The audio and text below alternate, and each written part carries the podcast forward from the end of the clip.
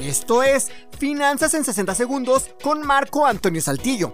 Conocer a la perfección tu fecha de corte y tu fecha límite de pago te permitirán manejar correctamente tu tarjeta de crédito. Conocer tu fecha de corte te permitirá conocer el lapso de tiempo en la que el banco te está cobrando y así cotejar el estado de cuenta con tu registro de compras o pagos. Conocer tu fecha límite de pago y pagar antes de ese día te permitirá estar al corriente, tener un buen reporte en el buró de crédito y además te permitirá ahorrarte los terribles intereses moratorios. La diferencia de días entre la fecha de corte y la fecha límite de pago varía según la institución financiera que expide el plástico, pero normalmente van de los 10 a los 20 días. Así, si tu fecha de corte es el día 14 y tu banco te da 10 días de plazo, entonces tu fecha límite de pago será el 24 del mes.